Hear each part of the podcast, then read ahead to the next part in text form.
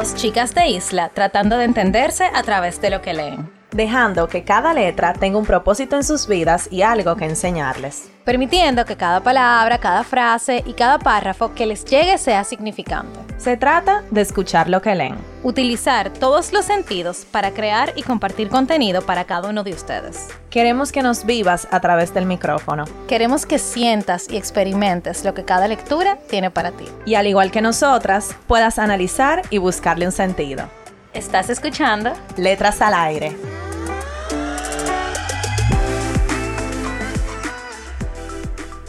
Hola a todos y todas, bienvenidos a otro viernes de Letras al Aire podcast. Y hoy, como lo prometido es deuda, Nicole va a hablar de un libro que se leyó.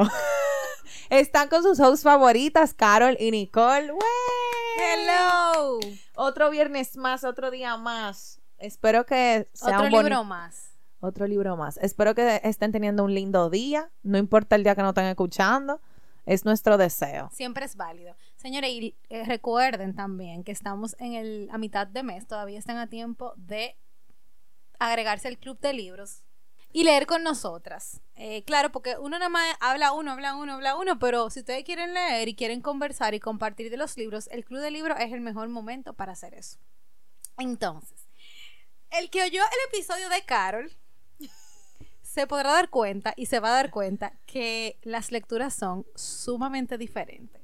El otro episodio fue jocoso, de chiste, easy, chill. No, yo necesito que ustedes estén concentrados para este libro. señores. Concentrados. Así que si usted está en un mal momento, que usted no puede escuchar el episodio, que no le va a prestar atención, párelo y póngalo después. Porque este libro, señores, del que yo voy a hablar es...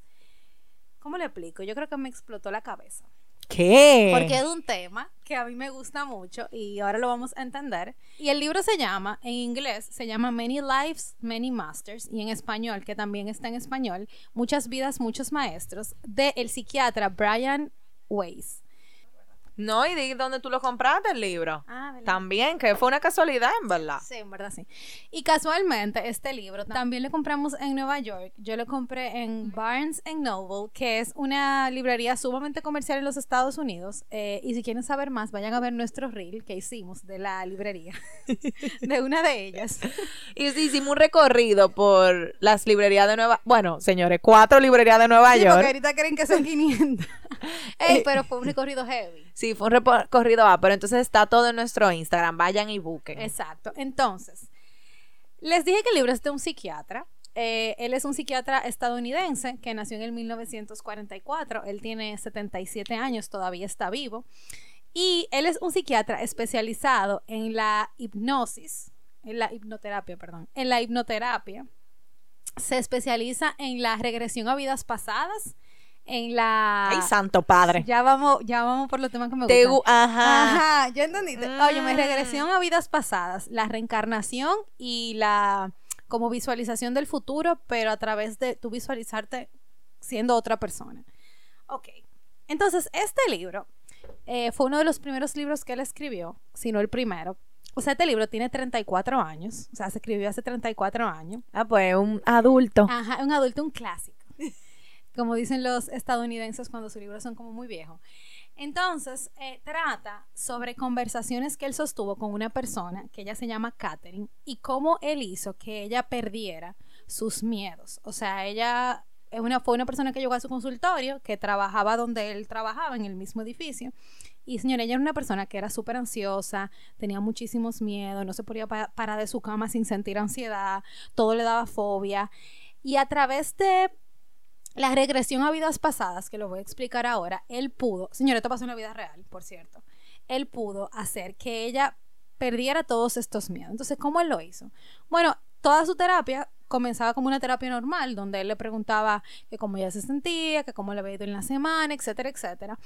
Y un día él le pidió que cerrara sus ojos y que hiciera una pequeña visualización de cosas que le daban miedo. Y en vez de ella hacer la visualización, ella se, se imaginó en otra vida. Entonces ella comenzó a hablar de la vida que ella estaba visualizando y básicamente ella contaba que ella tuvo alrededor de 78 vidas. O sea, sí. O sea, como que ella había tenido 78 vidas. O sea, la vida en la que ella estaba viviendo era la 79 y ella había pasado por 78 vidas anteriores, como si eso hubiera pasado en la vida real. Pero, o sea, esto ya se dio cuenta en la primera hipnosis. Sí, en la primera hipnosis. O sea, como Con- que ok. esta era una vida de las muchas que ella había vivido. Y ahí ella se dio cuenta que habían sido 78. Ajá. Ah, pues fue. Entonces, Ha, ha recorrido. Sí, ha recorrido. Entonces, lo chulo del libro es que cada sesión que ellos tienen es una vida diferente. O sea, ella, señores, fue una esclava en los tiempos de esclavitud en Estados Unidos. Ella fue una, un niño pobre que vivió eh, y que se hizo después muy rico también en una ciudad lejísimo en, en- en Europa. Ella fue un señor mayor eh, que se dedicaba a la, a la carpintería y que obtuvo como muchísimos reconocimientos. O sea, ella vivió muchísimas vidas y cada una de ellas le traía a ella un sentimiento de lo, del por qué ella era como ella era al día de hoy. ¿Cómo así? Para que vayamos entendiendo. Por ejemplo, ella conoció en otras vidas a su psiquiatra. Y su psiquiatra era su hermano.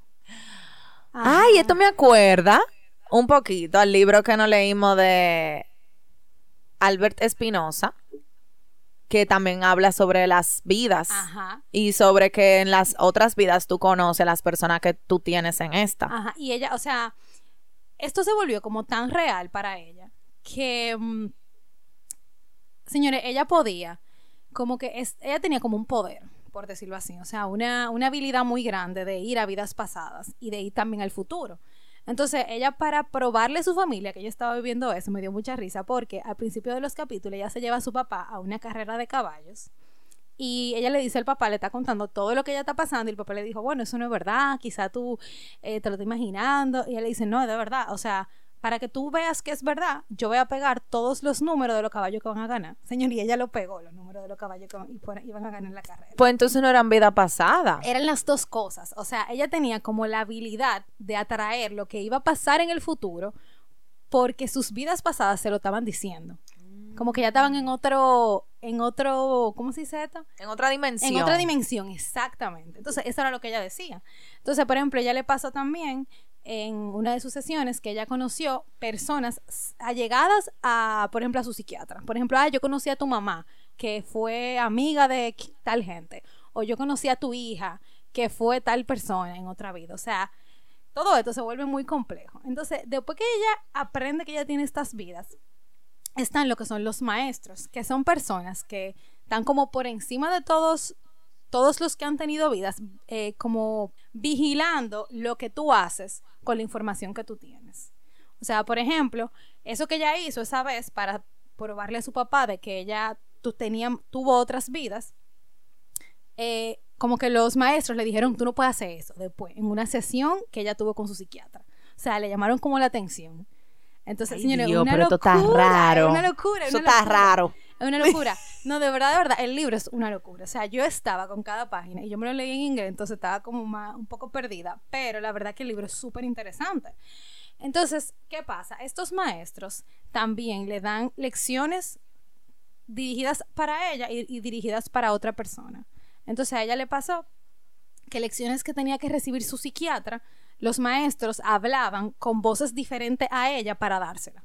Entonces, sí, o sea, como Al que- psiquiatra. Al psiquiatra, ajá. Y, ahí, o sea, cuando... O sea, Brian. Ajá, Brian, exacto. O sea, imagínate que tú estás teniendo una conversación conmigo y yo de, Ay, de Dios. repente cambio mi voz. Exacto. Y él Para decirme un mensaje. Ajá, para decir tu mensaje o decir una lección. Entonces, dentro de las lecciones que eh, se desarrollaron en toda la historia, o sea, con cada sesión, para que ustedes entiendan, ella fue superando un poco sus miedos. ¿Por qué? Porque, y esta fue para mí la lección más importante, lo que dicen los maestros, que esto fue una revelación que le dio un maestro, es que tú naces con, o sea, tú no naces con fobia de que porque sí. Como que la gente dice, no, porque las fobias se desarrollan. O sea, esto es una teoría, señor. O sea, no, yo no estoy diciendo que yo creo o no creo en esto, pero esto es lo que dicen en, el libro. Tú no naces como que con fobia y tú te preguntas, conchale, ¿por qué yo le tengo fobia a la cucaracha? O porque yo le tengo miedo a tal cosa, o porque yo soy de tal manera. Entonces, lo que los maestros dicen es que en vidas pasadas tú tuviste una situación que te hizo ser de esa manera o tenerle fobia a la cucaracha y como tú no lo superaste y tú no lo hablaste y lo trabajaste, tú lo llevaste tú a tu otra vida. Entonces tú naces ya con ese miedo que se reproduce en cada vida que tú vives porque tú no lo superas. Ah, eso es como, bueno, el cuento de que cuando tú mueres y quedan pendientes cosas que tú no... Ajá, entonces sigue tu fantasma en vida hasta que tú termines de, de hacer lo que tienes que hacer. Exactamente. Entonces, esa fue como la lección para mí más importante. eh, que decían como que tú tienes que trabajar. Entonces, señores, ustedes creen en esto, ustedes se trabajan en esta vida que No, y yo creo que, aunque tú no crees en eso, o sea, es importante que tú superes tu miedo, sea, sea para ayudarte a ti o si tú crees en eso, ayudar a la persona, a, a la persona en que tú vas a reencarnar o whatever.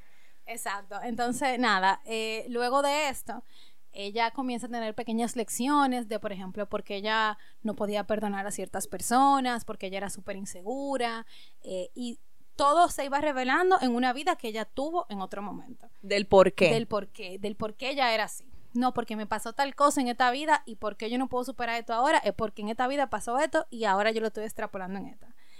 O sea, el libro de verdad es, o sea, es demasiado loco. O sea, demasiado Eso, eso me te- O sea, de verdad, si tú ves la portada, tú no crees Para que es así. Yo, para que ustedes Una entiendan- portada bien aburrida que tiene. y, de- y tú No, me pero, la- pero hay una portada más linda. Esa no es la portada. Ah, ok, ok. Eh, esa es como la primera portada. por- de, de- de cuando salió el libro. Pero eh, algo que me gustó mucho, me gustó mucho es que todo el libro, es- o sea, la gran mayoría del, del libro es diálogos. O sea, tuve conversaciones. No es como que, tú sabes, todo esto texto, versión, eh, ensayo, no, sino que son conversaciones y de cada sesión hay una reflexión. Y mientras más pasa el tiempo, entonces Catherine y Brian, que es su psiquiatra, van teniendo sesiones, obviamente con mayor cantidad de tiempo de distancia. Y cosas que le pasaban a ella, también interesante, es que había veces que ella no se acordaba de lo que ella había eh, hecho en esa sesión. Como que ella entraba en un trance y no se acordaba. Y se acordaba dos o tres días después. Eh, también ella le pasaba que mm, ella como que habían personas que se le acercaban, después que ella comenzó a tener estas sesiones con Brian, habían personas que se le acercaban como a decirle cosas que los maestros le mandaban a decir para que ella pudiera poner en práctica en su próxima sesión. O sea, pasan muchísimas... Ay, Dios. Sí, o sea, pasan y que... Señores, esto pasó en la vida real, o sea... ¿Y qué de. Catherine ahora mismo? Ella está bien, eh, ella superó todos, bueno, no sé, o sea, al día de hoy no sé, pero ella superó como todas sus fobias, todos sus miedos. Incluso Brian comentaba que las personas se le, se le acercaban porque ella tenía como una luz, como que era una persona de luz. Tuve que hay gente que como que atrae mucho. Que vibra Ajá, tiene una vibra como sana, Alta, Ajá. ajá. Ella se convirtió en ese tipo de personas y que ellos, en vez de durar, eh, ellos dejaron de tener sesiones. eh, su última sesión fue, qué sé yo, hace, bueno, mira, en el 2008, él escribió como unas palabras después de, como que unas palabras de despedida, y fue en el 2008, y él decía que un año antes, Katherine y él habían tenido su última sesión. Y ya ella iba como para hablar con él o para contarle algo que se había dado cuenta, pero ya. Y que ella pudo superar todos sus miedos gracias a esas sesiones que ellos tuvieron de regresión a vidas pasadas eh, y que él entonces ha puesto en práctica todo este conocimiento con otros pacientes y que le ha funcionado también. Exacto, y si yo te iba a preguntar que luego de esto, él como que desbloqueó un nivel. Eh, ajá. Entonces, si, si él lo ha hecho con más personas que se han atrevido, porque espérate, no todo el mundo es- se atreve a Exacto. eso. Pero lo curioso fue que con el caso de Katherine no fue que él lo estaba buscando. Exacto. Fue literalmente Que se dio. Exacto, se vio y ya como que no podían parar. O sea, ya después que tú desbloqueas eso, tú no puedes parar porque tú tienes que descubrir hasta dónde tú puedes llegar. Tú Eh, sabes que, bueno, yo no he tenido experiencias así, pero sí, por ejemplo, eh, yo he tenido sesiones de hipnosis, que, o sea, con mi terapeuta, pero, por ejemplo, yo no sé, y esto es mi experiencia personal, la hipnosis, hasta que yo la empecé a hacer con mi terapeuta, tenía una mala fama en mi cabeza y me imagino que de mucha gente de que te hipnotizan y que te pueden decir lo que sea y tú vas a hacer lo que sea. O sea, lo que uno ve, señores, en la película y en televisión, que, di que un viejo te hipnotiza con un reloj y te pone a hacer de que eh, tú vas a que hacer a un... mí me co- han hipnotizado, by the way. ¿Es verdad? Así. Ya tú sabes. No, no, no. Yo no estoy hablando de ese tipo. Tú vas a eso ahora, Nicole, pero yo no estoy hablando de ese tipo de hipnosis. Estoy hablando de una hipnosis Sí, como yo sé, de terapia. Entonces, eh, cuando mi terapeuta me lo recomendó, que ella lo hacía, realmente yo confío en ella 100% y yo le di para allá. Y para mí, o sea, es una meditación. O sea, yo lo pudiera definir más como una meditación. ¿eh? Obviamente tratando temas muy específicos donde ella me va guiando a yo tener como una claridad sobre un tema en donde yo como que los nudos lo voy desenvolviendo hasta que pasa. Pero obviamente en una sesión de hipnosis no era que todos mis problemas se resolvían. Y también yo no solo hacía hipnosis, yo también hacía mi terapia y bueno, otro tipo de cosas. eh, en esa situación específica que ella estaba pasando. Entonces, para mí la hipnosis tampoco es Dije que te, te dicen di que tú vas a ser un cocodrilo cuando yo chasqué los dedos. O por lo menos yo no lo he vivido. Entonces, Nicole, ¿qué fue lo que pasó? Yo lo viví, de verdad. ¿Y eh, qué? qué- qué? o sea, Yo no- ¿Por qué yo no sabía esto? qué sé yo. Señores, esto fue muy random. eh, y paréntesis. Estábamos en el viaje de mi promoción del colegio. Cuando uno se gradúa del colegio, uno se va como de fin de semana a un hotel con todos sus amigos. Se- o se iba, porque o yo se creo iba, que- porque yo creo, yo no sé si eso existe. Yo creo que la gente de ahora se va de viaje para Ajá. Colombia. Pero en ese tiempo uno se iba para un hotel. Entonces, en ese hotel, una de las actividades era que iban a llevar a un hipnotista, se dice. Ajá, un mago siempre que lo hace, una gente Sí, de una esa, gente de un esa. Bueno, era un- ilusionista. sí, pero era como un hip- hipnotista. Ok. Pues, señores, y él, o sea, estábamos todos, me acuerdo como ahora, sentados en un restaurante y él llegó y él dijo que cerraron sus ojos. De la nada, si nada. los ojos. No, o sea, como que dijeron que iban a hacer ese show, que él iba a estar ahí. Y él dijo, bueno, cierren sus ojos los que quieran participar. Yo dije, ah, bueno, yo voy a participar. Y cerré mis ojos. Y comenzó a contar regresivamente. Y como que a la cuenta de, de tanto tú te vas a caer, señor. Y yo me caí para el piso. O sea, y yo me acuerdo de eso. O sea, no, no es que yo no estaba consciente. Entonces fue algo raro. Pero ¿cómo yo- tú te caíste, Nicole? Para atrás, sí, me caí. ¿Y la gente se cayó? Sí, hubo un par de gente que se cayeron. Exacto. Y- y Pero así, tú te echaste Ajá, para atrás. para atrás, para tú- como que tú te desmayas. Y entonces, él incluso decía, porque me acuerdo como ahora, él decía, ustedes se van a caer, pero se van a desvanecer lentamente. Y, yo me caí lentamente, no fue que yo me di un cacazo en la cabeza, o sea, yo me caí como que de lado, así como que me caí. Bueno, entonces después él dice, ok, cuando te- ustedes se levanten, ustedes no se van a acordar de su nombre y tú no vas a saber tu nombre. Señores, y lo que nos levantamos, nos levantamos y yo no podía decir mi nombre. ¿Cómo tú te llamas? O sea, como que yo sabía que mi nombre era Nicole, pero yo no lo podía decir. Y yo, como que traumada, señora, yo no podía decir mi nombre. Y todo el mundo dice, que es habladora, que no sé cuánto. Y yo, de verdad, yo no sé.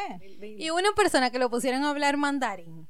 Y yo no sé si él habló mandarín, pero él se puso a hablar. O sea, como que nos sacaron del trance y a él eh, lo- le dijeron, ok, tú vas a hablar mandarín ahora. Y él comenzó, chan, chan, a, decir cosas por esa boca. Bueno, yo no sé cómo hablan. Supongamos que sea algo así.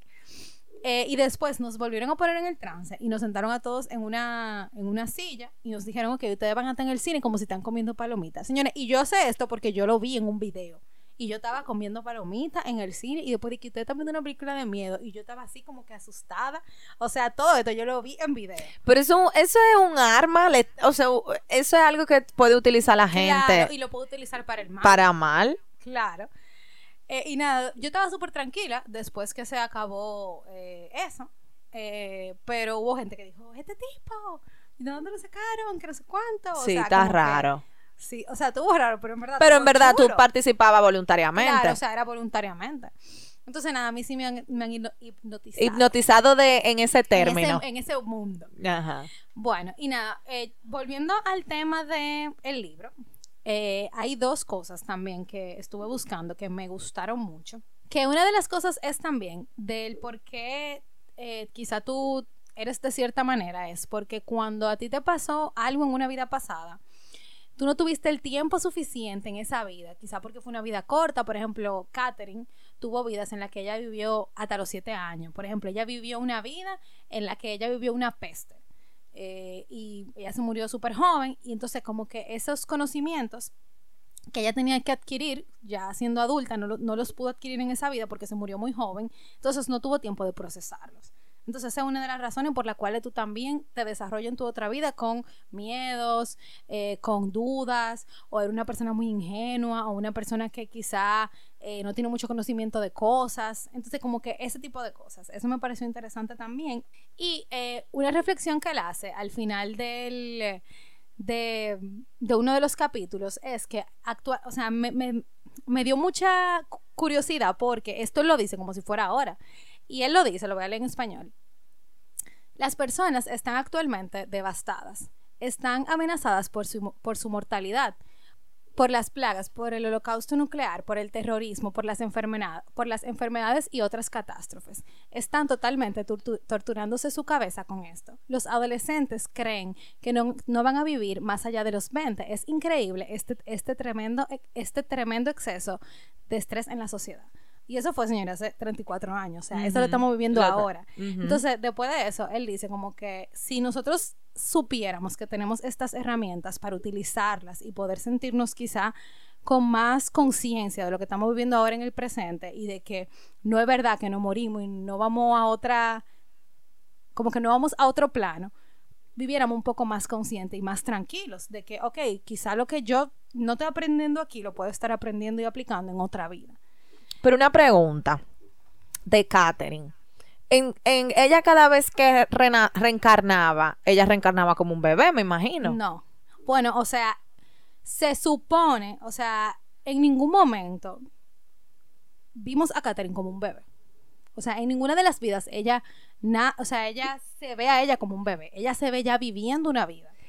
Ajá, entonces... De joven o de, de niño, pero nunca reencarnando como un bebé. O sea, en ninguna de las vidas se supone... Pero se supone que ella tenía que nacer. Que nació, pero en ninguna de las vidas que ella vivió o que vimos en el libro, ella está como un bebé. O sea, no, esa parte no. Entonces, ella en las otras vidas, ella es consciente de que ella está pasando de vida en vida. Sí. Incluso, y esto es como un poco. O sea, que ella como que se, ella, me imagino de chiquita, de que, ah, o sea, no sé. Estoy aquí ahora. Exacto. No, no, no. Era súper eh, interesante porque hubo muchas vidas en las cuales ella literalmente se moría y ella decía, ok, ahora yo me morí, estoy saliendo de mi cuerpo y como que pasaba una, como una nube blanca por su mente, lo que sea, y ella reencarnaba en otra vida. Entonces pasaba súper rápido y ni siquiera le daba tiempo a uno de decir, ah, ok, eh, tú dejaste de ser este niño para convertirte en esta señora que tiene un esposo. O sea, era, e, e, es súper, todavía a mí me quedan muchas dudas del libro. Por eso, porque la reencarnación que ella fue teniendo en cada vida, el tiempo de, reencarnación que ella vivió en la sesión, me imagino por el, el, tiempo de la sesión, no era suficiente para tú entender un poco de dónde venía la persona. De dónde venía la persona. O sea, porque eran cosas muy puntuales. Por ejemplo, estoy aquí, estoy viendo esto, eh, estoy en un barco. Ella también fue, por ejemplo, ella fue piloto. O sea, ella fue hombre, fue mujer, ella fue piloto, ella fue un marinero que tuvo en la guerra, eh, en la Guerra Fría. O sea, como que yo diría que el libro es muy complejo. Entonces, si ustedes lo quieren leer, tienen que leer al paso, porque yo me lo leí como si fuera una, un cuento. Entonces, quizá yo no tuve tiempo de procesar también las ideas, de decir, ok, ella está ahora aquí que ella, que ella está aprendiendo de esta vida para yo anotarlo. Porque entonces, eso, uno se puede ir en una hablando de ese tema, en verdad, de la reencarnación y no sé cuánto. Pero, por ejemplo, una de las dudas que a mí me surge con ese tema es que entonces el, el planeta humano, la vida humana, somos la misma gente, viviéndolo de nuevo y de nuevo y de nuevo. O sea, no hay gente nueva, porque si no, no cupiéramos. Por ejemplo o, almas nuevas o no sé qué lo que o el espíritu no sé qué sería en el caso de la reencarnación lo que se transmite de cuerpo a cuerpo si tu alma o qué. Es un tema como misterioso. Es, e, es, es raro la verdad porque sí, es verdad, o sea, los niños nacen. Exacto. ¿Tú entiendes? no, es que tú dejas de nacer, o sea, tú naces y tú ves que cada día hay más niños naciendo. Exactamente. Por ejemplo, sabemos que en la pandemia salieron muchas mujeres embarazadas, por obvias razones, y todos esos niños salieron y nacieron. Ajá, y mucha gente murió. Ajá, exactamente. Entonces, y dicen como que, ah, los niños de la pandemia. Incluso yo estaba hablando con, con una persona sobre eso, de que los niños de la pandemia, por ejemplo, son menos sociales.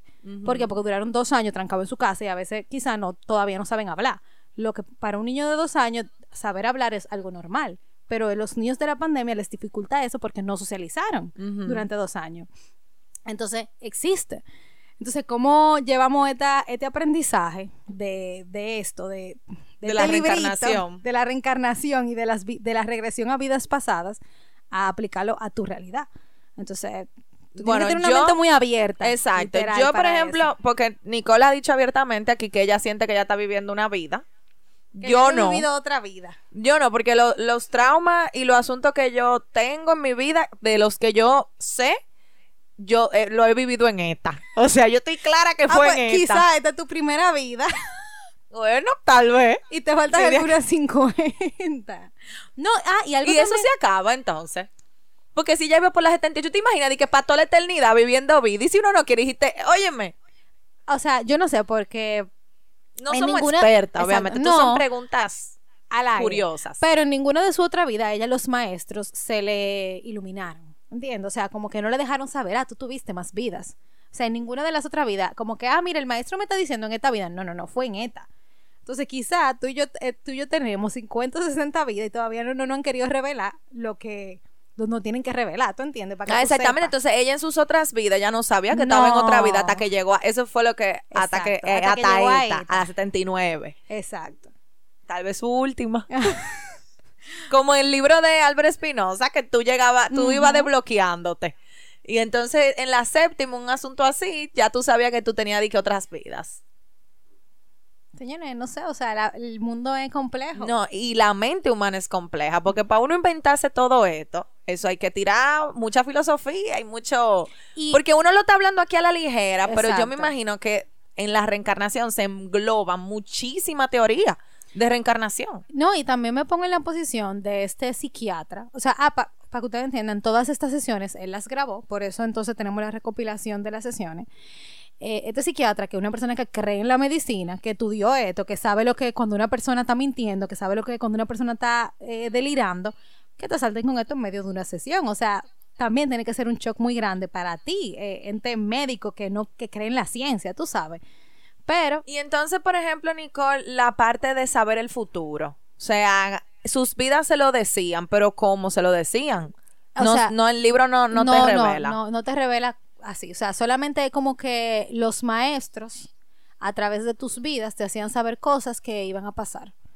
Por ejemplo, O sea, pero por ejemplo, ella tenía que tener una sesión para saber qué iba No, a pasar. no. Ella lo sabía. ella sí. lo sabe, exacto, ella lo sabe. Por ejemplo, cuando pasó eso del tema Como de que- premoniciones. Ajá, exacto, como premoniciones. Cuando pasó eso de que él llevó, ella llevó a su papá al autódromo, eso no, ella no tuvo una sesión, ella lo llevó simplemente y pasó eso. Como que ella tuvo una, ¿cómo se dice esto? Como una, mm, ay Dios, ¿cómo se llama? Un sexto sentido de que eso se le iba a revelar en ese momento.